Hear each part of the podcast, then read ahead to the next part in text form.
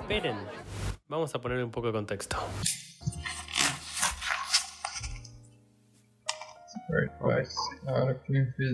Bueno, ahora la puse a grabar, ahora los presento, dos un bueno, a ver. Bienvenidos, esto es Contexto Podcast y hoy estamos en un nuevo podcast con un invitado nuevo. Primero de todo, eh, bienvenido Gallo y bienvenido Fede Navajas. ¿Qué tal chicos? ¿Qué tal? Buenas, buenas tardes, muchas gracias por la invitación. Gracias a vos, Fede. ¿Vos, Juanse? ¿No? Todo tranquilo por acá. ¿Todo tranquilo? Este, yo no- quiero aclarar que no, no lo conozco a Fede desde antes de que hagamos este programa, así que ahora lo voy a conocer en el medio del programa. Bueno, para, para que sepan, yo que lo conozco a Fede porque compartimos un corto de, de actuación que yo lo recuerdo, eh, a mí me encantó ese corto, uno de los que más me gusta. No sé por qué lo recuerdo como que hacía frío. Eh, hacía frío, fue. No, y fue. el- el- la última escena de la terraza sí, fue ya sin luz eh, y hacía bastante frío, pero. Frío. pero sí, pero también fue en julio, o sea. Claro. Así, hacía frío. Terminamos. Me acuerdo que terminamos esa última escena así con. Emponchados, abrigados, claro. todos abrigados, este. Eh, sí, bueno, sí, tomando- pasándonos un, pasándonos un mate cuando se podía compartir el mate. ¿Lo grabaron en el exterior eso? ¿Cómo, cómo- o sea, en, en- en una parte afuera que tenían frío? ¿O, o co- cómo fue el corto que hicieron? El corto iba sobre. mm, ¿Quieres contarlo vos, Manu? no, no, no, no, contá, contá, Fede. El corto iba sobre tres amigues, eh, Manu y yo hacíamos de pareja, y había una chica más, eh, nada, amigues de toda la vida, y yo con mi personaje, el de Manu, se iban a vivir afuera y se juntaban a pasar un último día de amiguis. Y yo me acuerdo que cuando te vi en el, en el casting, yo dije, yo no tenía ni idea que había que hacer una pareja gay. Y fue tipo, hubo alto feeling, bueno, no sé, yo me acuerdo zarpado casting, que encima nos dieron juguete, estuvo todo ahí medio emotional. sí, sí, sí. Y, y bueno, era eso. Y el tema es que la- o sea, las locaciones eran em, adentro, pero al final terminábamos afuera. Y bueno, eh, nada, hacía frío. Sí, hacía bastante frío. Y nada, y también y los descansos teníamos un patio bastante lindo y aprovechábamos, yo me acuerdo que me tiré una siestita al sol, pero, pero clave. Clave porque había dormido bastante poco. No me acuerdo si había estado con ensayos o con qué, con qué cosa, Estaba muy lindo. pero fue un año bastante a full. Pero bueno, ¿querés contar qué, qué, qué haces? ¿Qué, qué te, ¿Qué te divierte en hacer en la vida, Fede?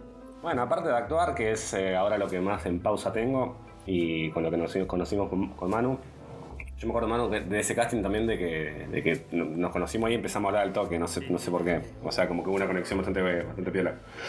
Y nada, me dedico a actuar hace ya bastantes años, eh, estudio historia, aparte ahora estoy viviendo de eso, estoy haciendo una suplencia.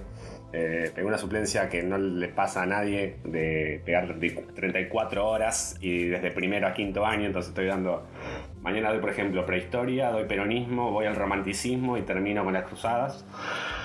Eh, lo cual, sí, lo cual es bastante, bastante, bastante lindo, bastante caótico a la hora de sintetizar todo y también hay temas obviamente que les gustan más a unos que a otros y digo a uno como, como profesor. Ah, me a eso, me dedico a eso, soy bartender también, este, ahora no estoy laburando por estas restricciones, este, estuve laburando hace poco en Verne Club, a los cuales les mando un saludo. Eh, y eso, eh, la vida es eso que pasa mientras hacemos otras cosas, así que me parece que, que hay que hacer bastantes cosas acá.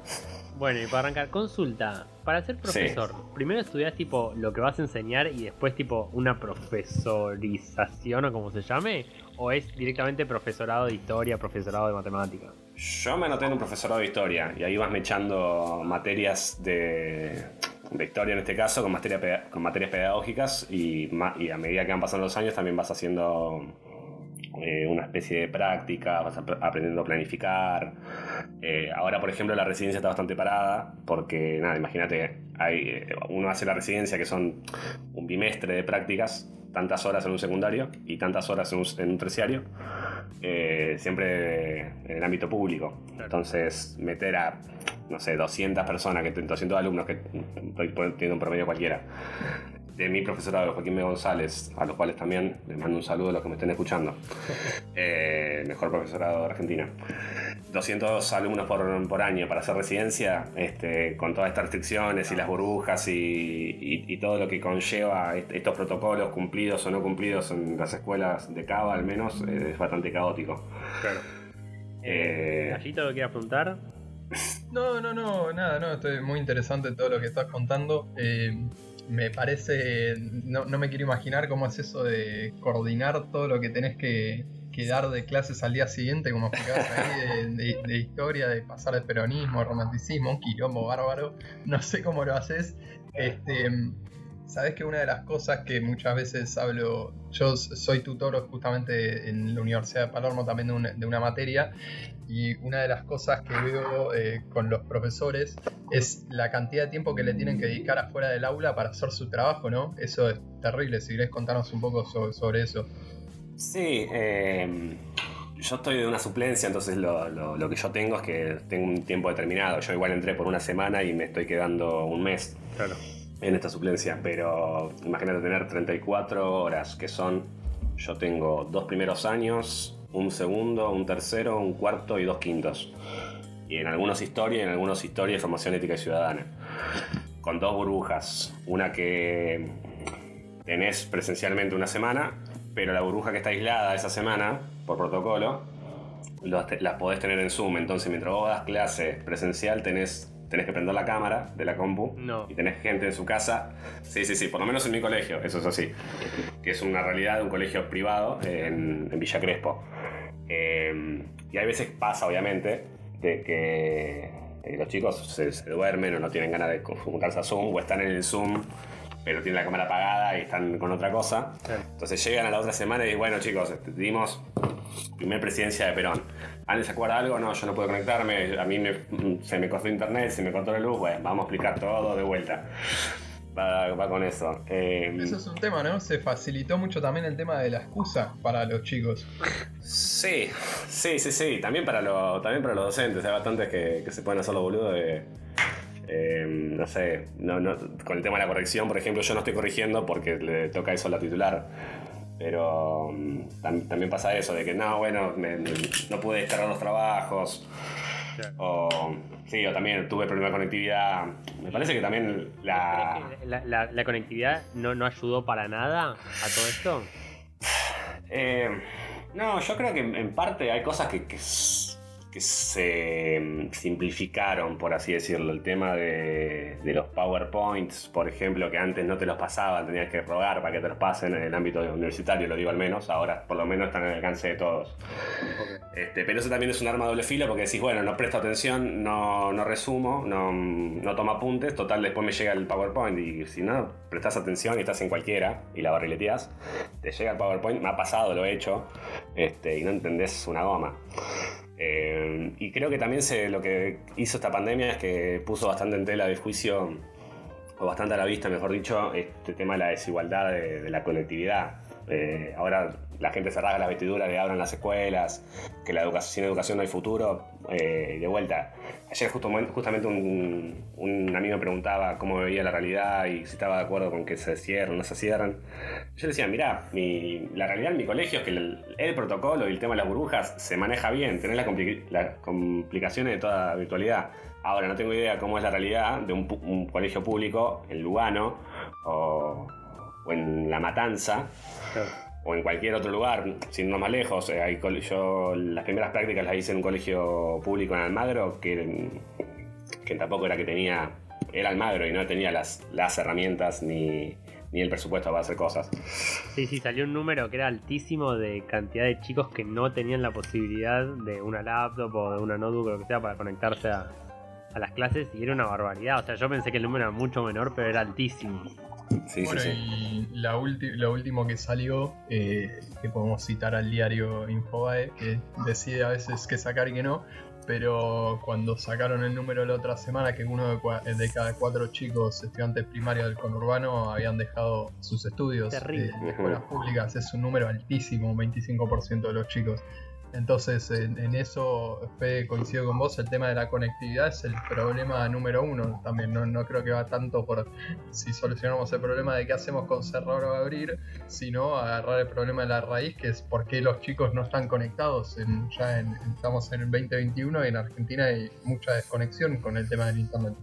Sí, me parece que también es un poco hipócrita eh, hablar de esto de, de, cuidar los protocolos o hacer que se cumplan, cerrar o abrir y no poner, no poner, no tomar cartas en el asunto en la conectividad, porque esta, este sistema mixto de presencial y virtualidad, o de virtualidad en muchos casos, yo creo, yo estoy, eh, ayer justamente, ayer, el jueves me anoté en mis últimas materias del profesorado, y estoy seguro de que este año no piso el Joaquín a no ser para rendir un final.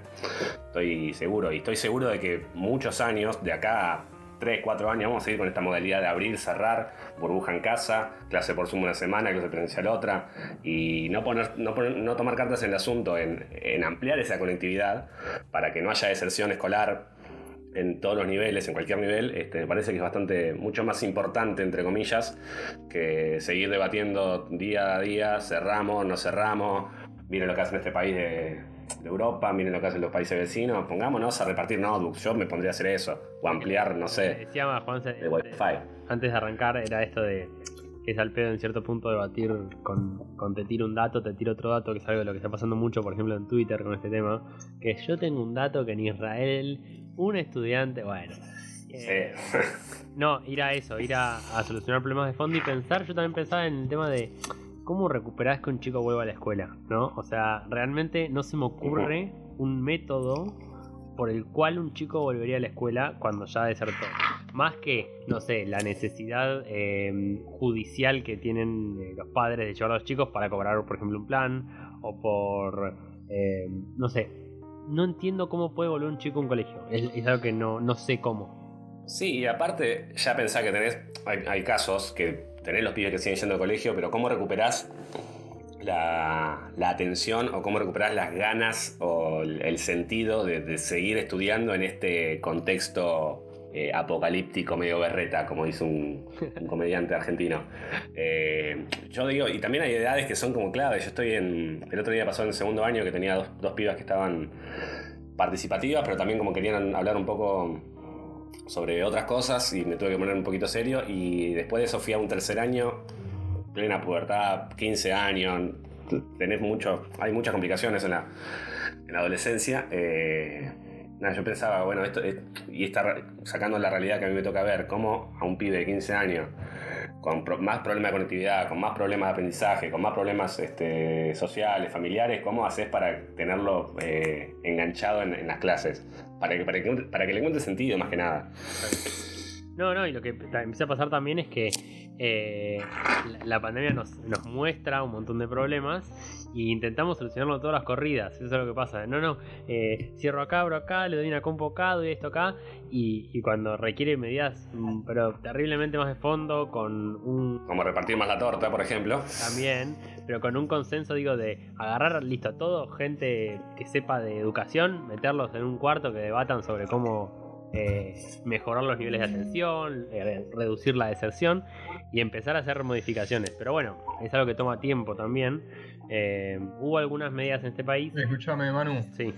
¿No te acordás que nosotros creo que cuando empezamos este programa, si mal no me acuerdo, será el primer capítulo, hablamos mucho de esto, de la falta de planeamiento y estrategia a largo plazo, y justamente lo que estamos planteando ahora, no, eso no, no sé cómo lo vamos a cambiar. Eh, sí, esa es, la adicción que tenemos al cortoplacismo en este país, eh, donde no solucionamos las cosas, solucionamos, miran las corridas.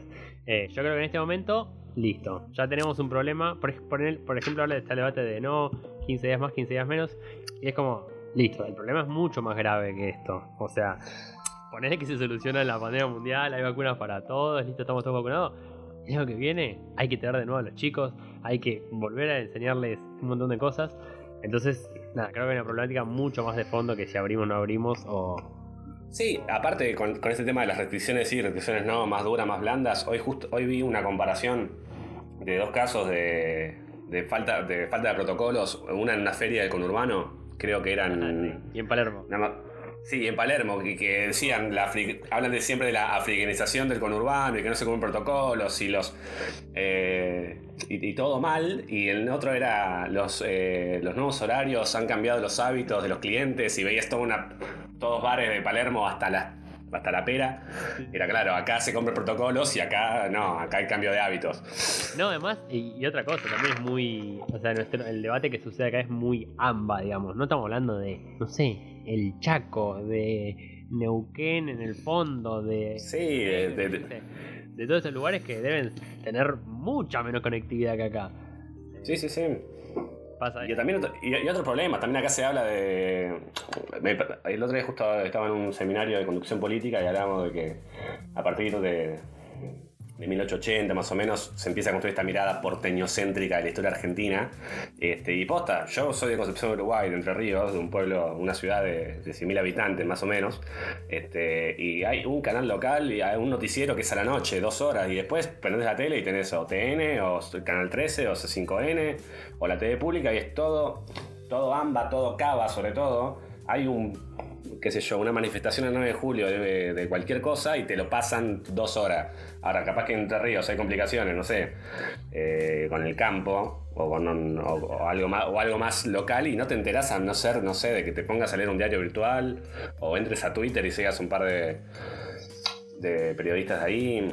Bueno, pero igual, si, si le queremos ver el lado positivo a lo que vos decías, Gallo, hace unos podcasts, es que la tecnología en cierto punto también democratiza porque seguramente con estas provincias cuesta la conectividad, también hay distancias mucho mayores a recorrer y tal vez una buena conectividad en un futuro, digamos, ayudaría a que muchos chicos vayan al colegio.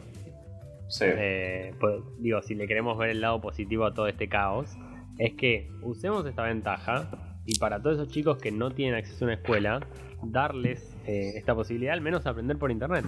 Yo quiero decir una sola cosa con eso. También hay un tema de uno no puede darle notebooks a los chicos y esperar también que, que, empiecen a tener atención. no, no, Hay que, hay que desarrollar justamente, hay, que formarlos, usar una... A mí me pasa, qué sé yo, con, con, mi vieja, ponele. Yo hoy en día, mi vieja no usa una computadora, hoy en día le tengo que explicar algunas cosas para que vaya aprendiendo a usarla. Y bueno, ella como es una persona grande, más o menos grande, digo, tiene cuarenta y pico años, agarra al toque los temas. Pero un chico tal vez un chico hablando de, los primeros pasos que esté dando en primaria agarra una compu y no entiende nada. Y tenés que empezar desde cero, tenés que explicarle tal vez a los padres cómo utilizarla, tenés que explicarle el concepto hasta de Wi-Fi tal vez para que lo entiendan. Entonces eh, es, es, muy amplio y es un trabajo que hay que hacer muy a fondo y requiere no solo una inversión, sino que requiere que la inversión sea estratégica y tiene que estar bien pensada y tiene que estar bien desarrollado y tiene que haber un control sobre todo este plan que se haga es muy complejo y tampoco tenemos tantas herramientas en Argentina, económicas hablando, como para hacerlo, digamos. Totalmente. Obvio, obvio, no, yo creo que este problema se suma a otro más de, que es de estructura. Es como hablar de, siempre terminamos en lo mismo de, no, bueno, el problema es la, o la solución es la educación y en parte sí, en parte no, en parte mucho más complejo. Por ejemplo, que la gente tenga plata. Eh, también eh, empieza a haber una reeducación de los profesores porque si, si, continúa esta, eh, esta educación a través de Internet, hay que empezar a educar a los profesores a cómo educar a través de Zoom, que es algo que me ha puesto la vida que todavía nadie sabe. O sea, me refiero, mm. nadie en el mundo tiene una respuesta a cómo funciona la mente de un chico a través de una computadora, porque esto es súper nuevo. Eh, entonces es una época de transición que duele y que va a tener sus consecuencias, lamentablemente. Lamentablemente sí. Eh, pero bueno, y Contanos, Fede, eh, en términos de eh, historia, ¿hasta qué? Sí. O sea, ¿cuán atrás vas? ¿Cuán atrás tenés que enseñar? Y mira, hace, hace dos semanas que arranqué con esta suplencia, la primera clase que tuve con un primer año, con los dos primeros años, era el origen del fuego. Ah, ok, va. O sea, atrás. Sí, sí, historia de la humanidad. okay, Historia, historia, de la, humanidad mal llamada prehistoria. Eh, sí, hasta ahí, arrancás y terminás con el 2001, más o menos. Ok. O con la caída del muro de Berlín, si querés hacerlo en un plano más eh, eh, internacional. Ok.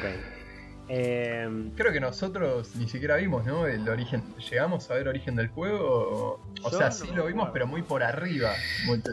Yo no me acuerdo de haberlo visto en la secundaria. Yo no me acuerdo. Entonces definitivamente no lo vimos. No lo vimos. no, y me suena más a un tema de, biología o, más por ahí, me parece que lo vi tanto, por el tema de, claro, qué sé yo, las cosas que... Claro, en, cierto punto la historia y la, y la biología. Sí, pasa eso con el, tema del fuego. Eh, lo que le decía a mis alumnos era que es como la primer ficha dominó que hace, que hace el efecto, porque gracias al fuego empezamos a comer diferente, gracias a que comemos diferente tenemos más tiempo para tenemos más tiempo para hacer otras cosas, este, digerimos mejor los alimentos, empezar, cambia nuestra morfología, nuestro cerebro, empezamos a poder ahí empieza la religiosidad también del, ser humano, empezamos a construir cosas, empezamos a retener más información y llegamos a lo que es hoy en día. Eh, eh, así que sí, sí, es bastante complejo hablar sobre, qué sé yo, se ponía de ejemplo también la dieta paleolítica que usan algunos eh, deportisistas para mayor rendimiento hoy por hoy. Y era como, bueno, pero ¿por qué, usan, ¿por qué comen esto y no lo otro? Y yo como chico soy historiador, no soy eh, nutricionista. Eh, lo explico medio para que sepan, para ver un ejemplo, pero... Yo me acuerdo, teníamos un profesor que eh, nos decía, cuando le hacíamos esas preguntas pelotudas que lo terminábamos derivando a cualquier lado, nos decía, para la semana que viene les traigo la respuesta. Nunca, nunca, me traía la respuesta, pero vos te quedas como, bueno, el profesor por lo menos se va a acordar de... No, no, sí, no, yo, trato de dar una respuesta, trato de, trato de ir eh, con, un abanico de, posibilidades de, de, de qué me puede llegar a preguntar que no sea de historia. Este, pero qué sé yo, el otro día una chica me preguntó también este, si Adán y Eva eran blancos, ¿cómo la religión católica puede explicar que haya diferentes tonos de piel? Y yo, partamos la base, Adán y Eva no existieron, mi amor. Este, desde, desde, entrada lo dije. Corta la bocha, así que Así que si, yo me tengo que poner a dar historia, no te, no te puedo dar a Adán y Eva. No, no, no, pero porque aparte le expliqué que, que, hay muchos Adanes y Evas en diferentes religiones. Nórdicas, por ejemplo, arranca con la región nórdica de los vikingos arranca con, con un Adán y, un Eva, con otro nombre, ¿no? Pero, este, pero sí, son como eh, símbolos de, comunidades. Eh, lo mismo que en la religión judía, Abraham no existió, en realidad eh, es como una forma de representar a una tribu de, de, los semitas que, del que va a salir el pueblo hebreo. Pero nada, es una forma... Sí, simbolismos y, formas literarias no al pie de la letra, no hay que tomar todo al pie de la letra lo que dice la Biblia. Bueno, como, sobre todo los primeros los primeros libros. Como dice Galeano, ¿qué, les pasa a los religiosos cuando se enteren que Eva era negra? Eh, mm. Porque, digamos, los primeros humanos empiezan, digamos, en África. Pero bueno, eh, yo me acuerdo, quiero, quiero eh, me echar con otro tema, y es, yo me acuerdo que el año pasado mandé un casting para una obra, yo qué sé, y cuando voy a la obra, listo, llego, pum, era como no sé si por Boedo por ahí, y entro y empieza a contar la obra y era una obra sobre el anarquismo, ¿no? Y mm, me empieza a contar así, yo estaba un poquito cagado todavía en la pandemia. ¿En qué me fue esto? Y esto habrá sido junio, julio, por ahí. Ah, pleno. Sí, sí, estábamos medio ahí en el pico, no me acuerdo cuándo fue, pero habrá sido por ahí, julio, por ahí. Em, y me acuerdo que el chabón estaba tipo, no, o sea, estaba re emocionado y le encantaba el anarquismo, y me explicaba lo que era, lo que sé, y la obra trataba de eso. Y bueno, nada, hago el casting, no, no, va por eso, sino que termino y digo, che, te tengo una pregunta, ¿no? Porque estamos en pandemia, digo, digo, ¿pensás estrenar el año que viene o, o cuándo estrenarías? No, no, no, yo pensaba estrenar en un mes, un mes y medio, ¿viste? Porque, nada, la idea, es eso, me dice, que, que la obra en sí sea anarquismo, ir contra las reglas. Y yo, no, no, no, espera, flaco, espera.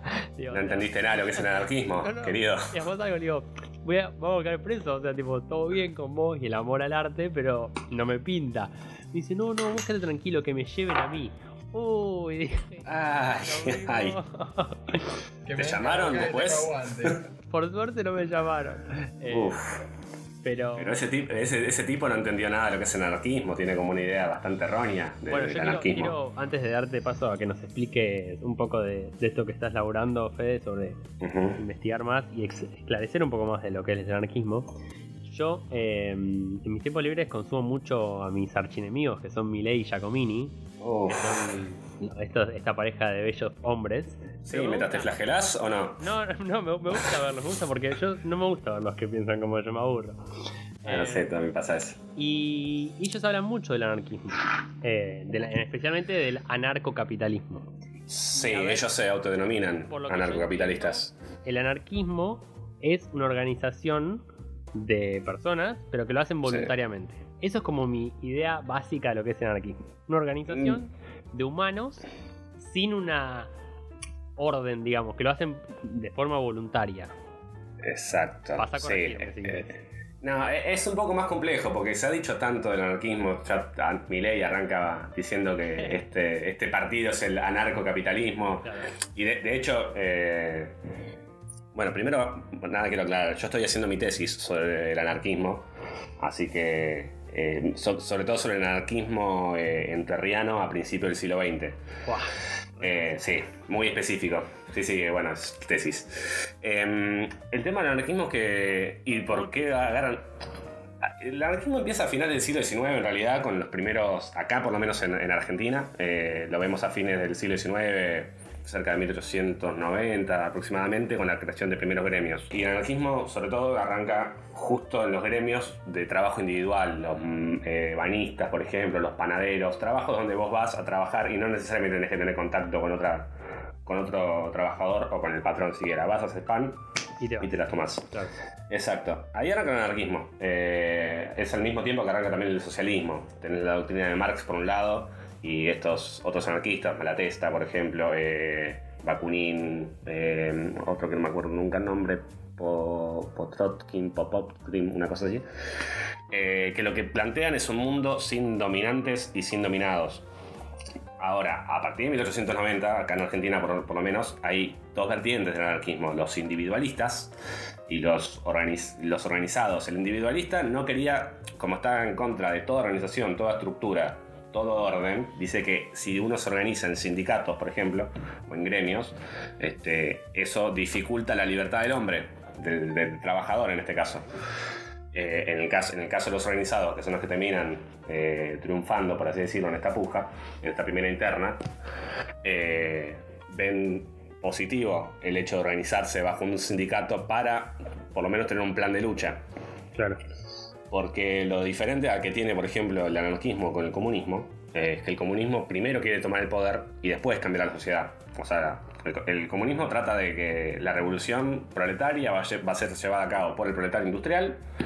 Hay que tomar el poder, que los eh, obreros tengan el poder y ahí se va a cambiar la, Ahí arranca de nuevo. y ahí arranca el cambio. En el cam- en- eh, por el otro lado, el anarquismo dice que primero hay que cambiar al hombre, cambiar la cultura. Por eso lo primero que hacen siempre los anarquistas cuando se organizan o llegan a un nuevo lugar donde no está el anarquismo es tratar de tener una imprenta, así sacar un periódico, un panfleto, un folleto Claro. y una biblioteca. Eh, también arrancan a hacer mucha, mucha música para mm, también así poder evangelizar de algún, de algún modo, por así decirlo.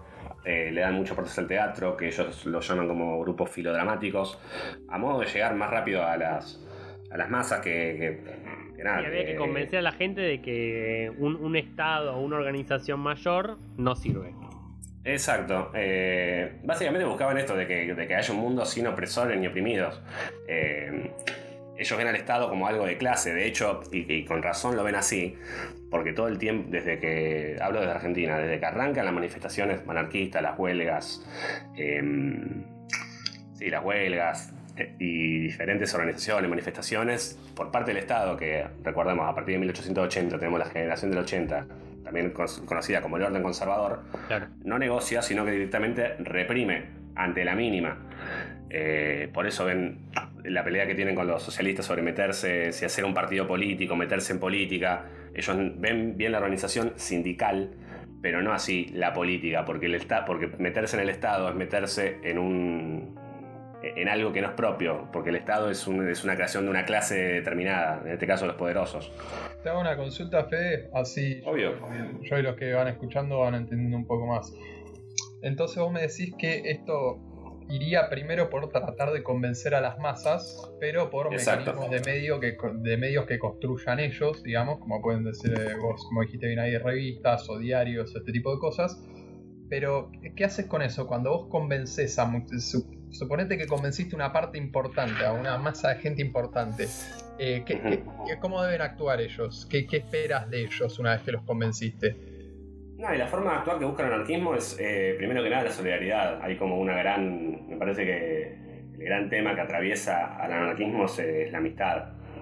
La amistad y el amor. Hay mucha gente que, lo, que, que ve los principios del anarquismo eh, con los primeros cristianos, esta, esta especies de comunidades que empiezan a organizarse perseguidas, en el caso de los primeros cristianos, que comparten, que, producen de manera cooperativa. buscan eso, encontrar como una alternativa. Por poner un ejemplo. La empatía es la base. Exacto, y por poner un ejemplo concreto, en Concepción de Uruguay, por ejemplo, la primera organización anarquista nace de una huelga de panaderos, eh, una huelga por mala paga y por exigiendo también eh, menos horas y descanso dominical.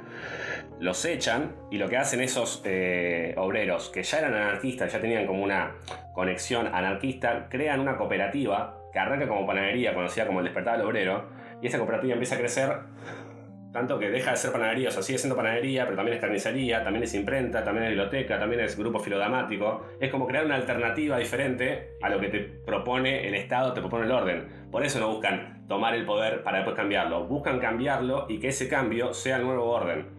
Claro.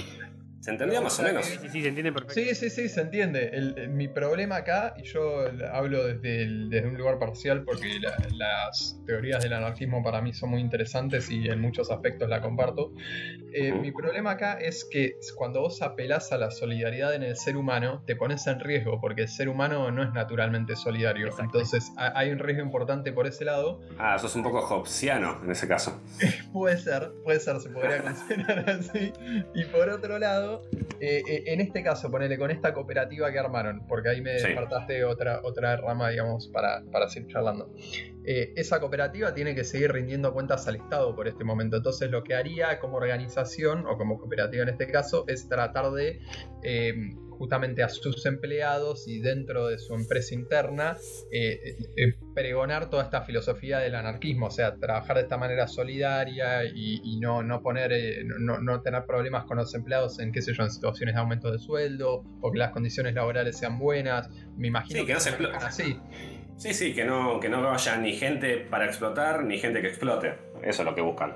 Claro, claro, tiene, tiene sentido y, o sea, sería un mundo donde si todas, si todas las masas pensamos de esta manera, podemos construir eh, entidades, empresas, instituciones, organizaciones cooperativas que se manejen de esta manera y no tendrían los problemas con, con el Estado, justamente.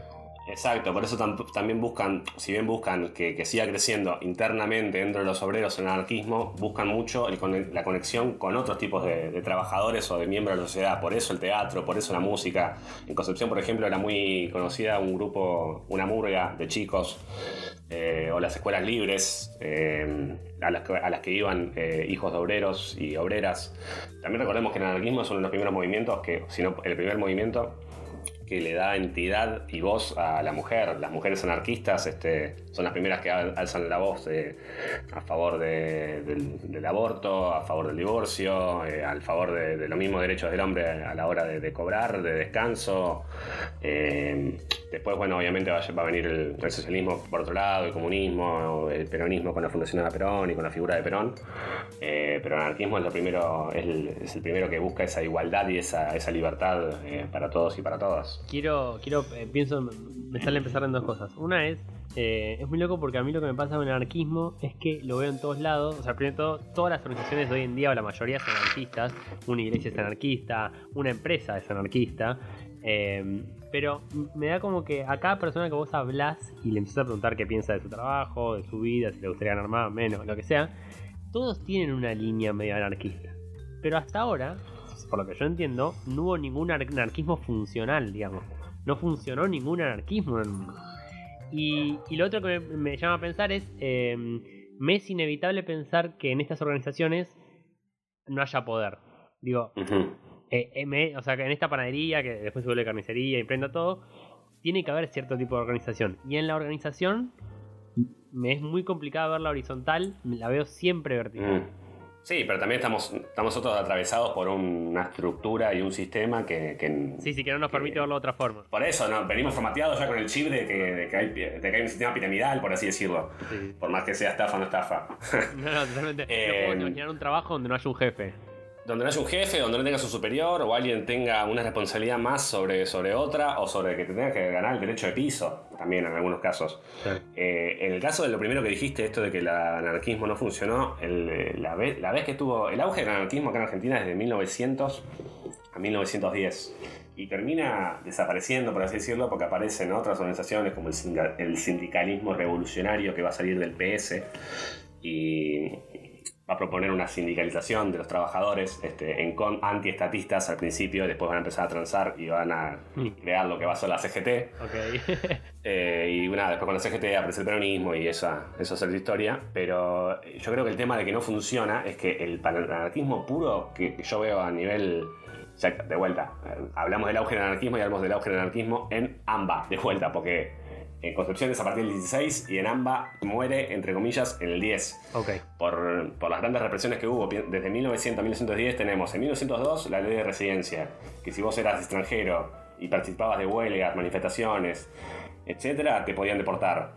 Eh, las represiones, el, el ¿cómo se llama esto?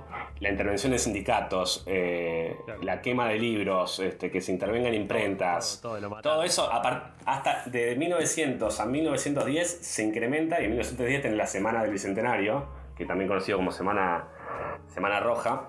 Después la Semana Trágica va a ser más adelante, en el 16. ahí está el tema de la Patagonia Rebelde. Pero en 2000, en, 2000, en 1910, este, con esta, esta fuerte represión que hay, mientras por un lado la Argentina la Recoleta, de, de Figueroa Alcorta, con la reina Isabel I, visitando el país, estaba de festejos muy, muy paquetes, por otro lado tenía gente anarquista y sindicalista y del Partido Socialista reclamando por, por más derechos. Y estaban fuertemente reprimidos. A partir de ese momento el anarquismo que venía siendo el que tomaba la bandera de los derechos del trabajador termina debilitado, pero porque con la ley de residencia, con todos los eh, sindicatos intervenidos, con las imprentas sin poder funcionar, el anarquista que quedaba vivo sin deportar, sobre encontraba una mínima posibilidad de laburo, sí, dale, me voy al laburo, este, no quiero que me peguen más, no quiero que me maten, no quiero que me echen. Entonces por eso se le pegan tanto eh, organizar estructuralmente desde el Estado al anarquismo que termina debilitándolo. Después va a venir el, comunismo en el 17 que hace una gran, por ejemplo, eh, hablamos del movimiento cultural anarquista, el movimiento comunista cultural va a ser el segundo más grande después del anarquismo, va a tener grandes organizaciones que van a terminar muriendo también en el 30. Por ejemplo, hay un movimiento muy grande de, clubes de fútbol de barrio, de clubes de fútbol obrero que terminan desapareciendo con la profesionalización de otros clubes como River, Boca u otros que ya no existen más. Em, pero a eso veo que, Mi pregunta es, eh, por eso no, no, A lo largo de la historia nunca hubo un anarquismo, digamos, eh, un país anarquista, digamos. No, y las veces que se usa. O un municipio, digo. No, no, no. Y de hecho, las veces que se usa el término anarquía eh, para determinar un periodo es, bueno, salvo la, la comuna de, París, que duró una semana, dos semanas. acá tuvimos un periodo, tenemos un periodo de historia que se habla de anarquía la Argentina, que es la época de Rosas, porque no teníamos un presidente, sino que teníamos eh, provincias que se regían por sus, por sus caudillos. Ahí sale la anarquía, por ejemplo, siempre de una manera muy despectiva. Ah. Lo que, y, volviendo a lo que, lo que, tomaba, lo que decías al principio sobre Milei y estos este, libertarios, no, el término libertario, por ejemplo, es del anarquismo. Yo estoy leyendo un libro ahora sobre Ángel Borda, un gran anarquista de, Diamante, de ahí cerca de Paraná, que estuvo, estuvo en el, quilombo de la forestal, eh, en unos grandes eh, movimientos, unas grandes manifestaciones anarquistas y reprimidas, obviamente. Eh, el libro se llama El perfil de un libertario. o sea, Fíjate cómo chorearon. Más que nada. Sí, es un sí, sí, sí, es, pero lo que tiene, lo que yo veo con el tema de, de Milei y, y esto del Partido Libertario es que no es que no están, no es que están en contra del orden establecido y buscan generar una alternativa a este orden. Eh, su, su, amo y señor es el mercado. Y el lema del anarquismo es ni Dios ni amo. Okay. Eh, ahí yo veo que, que no se lo puede llamar ahí yo veo que no se lo puede llamar anarcocapitalista, porque de vuelta ahí estás siendo anarquista, pero estás avalando el sistema capitalista, que es contra los que el, obrero se, levanta. O sea, el movimiento obrero nace con el, con el, con el surgimiento capitalismo o el protocapitalismo. Okay. Por, por eso me, no, no, no tiene sentido. No, no, no, tiene sentido y me choca cuando hay gente que dice, no, este es el anarquismo.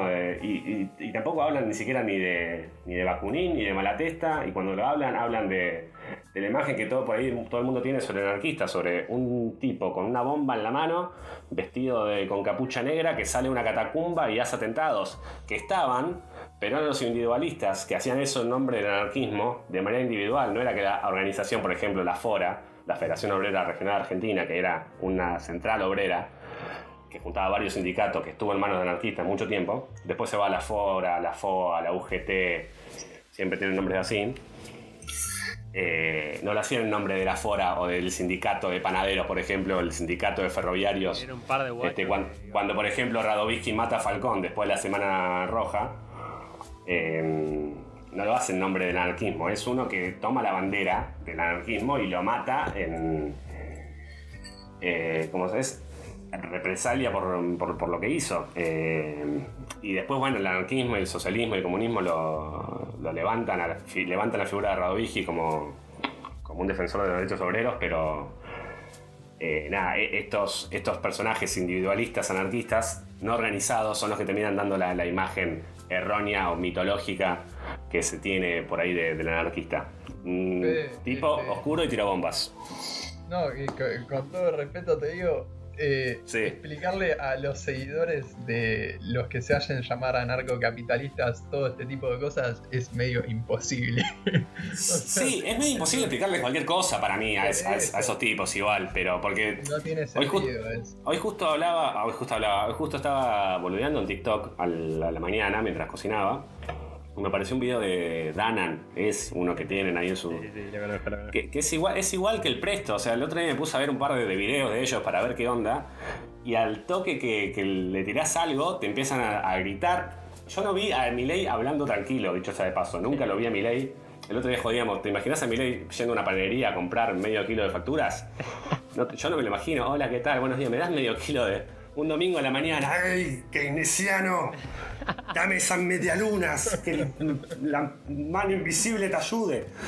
Este, no, yo veo que siempre que están en una discusión lo llevan a programas que, se pica siempre y lo que vale es picarse en Intratable, por ejemplo, o en La Nación Más, que lo conduce King Kong. Eso, ahí se me escapa una, beta. Eh, y, sobre que y sobre que tiras una cosa, este, te, empiezan a, te empiezan a gritar, te empiezan a refutar y se, se, enojan. Siempre terminan enojados. Siempre veo el perfil del libertario que yo veo, del libertario anarcocapitalista, mal denominado hoy. Es un tipo muy joven, con mucha plata, que está en contra del Estado, que, que habla maravillas de. Un conservador maquillado. Es un conservador maquillado que, que se hace el moderno pero con recetas que ya no se demostraron que no funcionaron acá. Preguntale a Domingo, caballo si no. Este, y que está enojado todo el tiempo. Es, es muy difícil debatir con ellos. Yo igual eh, para, para, para, Pero, Sí, sí, gallo, gallo. No, no, yo creo que, que, que, es una estrategia política igual, ¿eh? O sea, no lo... Eh, es eso. A ver, cuando nosotros empezamos este programa, también humilde, que no nos escucha nadie por el momento, pero esperamos que en momento sí. Este, una de las cosas que le dijeron a Manu, ponerle las devoluciones que nos hicieron del programa, era que siempre coincidíamos en estas cosas, entonces que faltaba como que tengamos más discusiones. ¿Y por qué? ¿Por qué hay que tener más discusiones? Sí, ¿por qué? ¿Por, qué? E-, sí, porque está bueno que haya uno hincha de Boca y uno hincha de River y que, discutan sobre esas cosas. De modo termo, porque también, también pasa eso. Creo que la gente que no tiene tanta militancia política o, o, trabajos o experiencias así de, patear la calle, de patear otras realidades, de, conocer que no todo es blanco y negro, sino que hay una gran gama de grises. No digo solamente por, los libertarios, ¿eh? también gente que piensa por todos los partidos. Por otro lado, que sé yo, tenés a, a un grupo de peronistas, por ejemplo, que, que los, eh, son los seguidores de Guillermo Moreno, perdón si me están escuchando, porque son también seguidores bastante eh, fanáticos, que no, que vos escuchás a Moreno y parece que todo es tan fácil que es agarrar un libro este, viejo, soplarlo, que salga el polvo y todas, nuestras, y todas nuestras soluciones están en el 45, o sea, en el primer peronismo. ¿No se trata un poco más laxo? ¿No, ¿No cambió el, el, mundo? del 45, del, 45 acá? mundialmente y, nacionalmente. Eh, eh, y, con el tema, y con el tema de las redes, y quiero terminar con esto, el tema del, fanatismo de, estos partidos, es que también veo específicamente la ultraderecha, es que hay un gran acaparamiento de Twitter sobre todo. Eh, que se crea un microclima que. Sí, sí, que parece que, es una, vida, pero no, es Twitter. Sí, y te pinta una realidad que, la es, pero no la es tampoco. Si salís un poco del microclima de Twitter, ves un montón de, otras cosas. Este, va, qué sé yo, yo ahora estoy, cada vez que entro a Twitter encuentro más gente puteando a cualquier medida del gobierno o a cualquier personaje del oficialismo que, que defendiéndola, pero cualquier cosa. A mí lo que me pasa es, para, cerrar con este tema y, estos últimos cinco minutos llevarlo a otro temita cortito, eh, que es, eh, a mí me interesa que estén estos tipos de extremos en la sociedad, a mí me parece necesario. Eh, yo me acuerdo que una vez Darío Stanriver dice, el día que se normalice, para que me entiendan, ¿no? El, el lenguaje inclusivo, vamos a perder su gran cualidad, que es que molesta que en cierto punto los extremos tienen que estar para molestar, para recordarnos día a día y llevarnos, digo, a cuestionarnos un montón de cosas. Digo, eh, a mí me sirve que haya una extrema izquierda, una extrema derecha, a mi parecer, para molestar el día a día y que no nos acostumbremos y no nos, eh, no nos vamos conformes con el sistema que estamos tal cual, sino cuestionarnos si podemos estar mejor. Para, para mí, en ese, en ese sentido, me gusta que haya a veces algún extremo. Y, y con respecto al anarquismo, para cerrar estos últimos cinco minutitos, mi, tema es algo que decía Juanse antes, y es que em, hay un problema, que es que esto que se basa en la empatía, en la solidaridad, etc. Y por lo que yo he aprendido, estudiado, hasta ahora no hay suficiente evidencia de que el humano no sea ni violento ni solidario. Es decir, hay evidencias para ambos lados.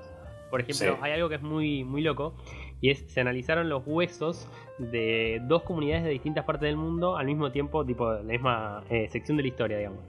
Y en uno encontraron que solo el 2% de los humanos que habían muerto en esa comunidad habían muerto por un golpe, por un golpe que solo podría haber sido provocado por otro humano, digamos.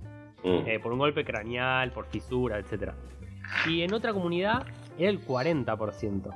Y así tenés en millones de ejemplos donde dice, che, pará, si vas a los lugares más primitivos de nuestra historia, tenemos pruebas de ambos, de que el humano puede ser solidario, eh, puede ser bonobo, yo le digo, porque los bonobos, que son un tipo de mono, eh, funcionan así.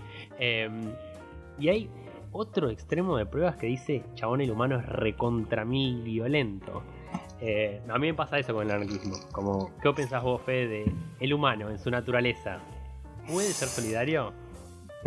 ahora, ahora estoy, me agarraste en una etapa de, mi vida o de, este, o, de este año al menos en el cual pienso de que, el ser humano es bastante choto.